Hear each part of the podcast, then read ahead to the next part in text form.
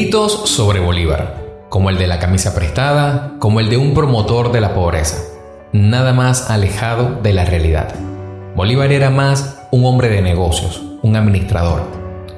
Y me gustaría compartir con ustedes un fragmento de una carta, dirigida a don Fernando Peñalver desde Potosí, el 17 de octubre de 1825.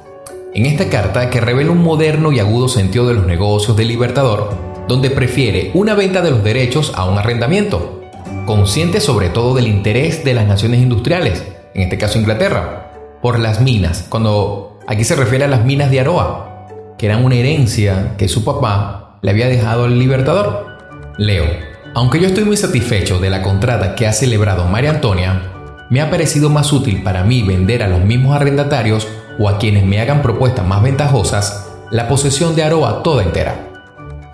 Usted no dejará de conocer, mi querido Peñalver, que en mi situación más cuenta me tiene contar en Inglaterra con una mina de 400 o 500 mil pesos sonantes que una mina que ni mis parientes ni yo hemos de poder trabajar.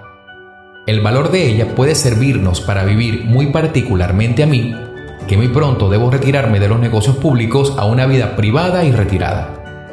En la postdata agrega, convendría que usted escribiese a Inglaterra directamente sobre la venta de Aroa.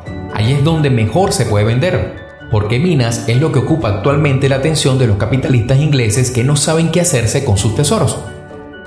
Con esto queda clarísimo que el Libertador estaba mejor informado del movimiento de los mercados de valores internacionales que muchos mandatarios actuales.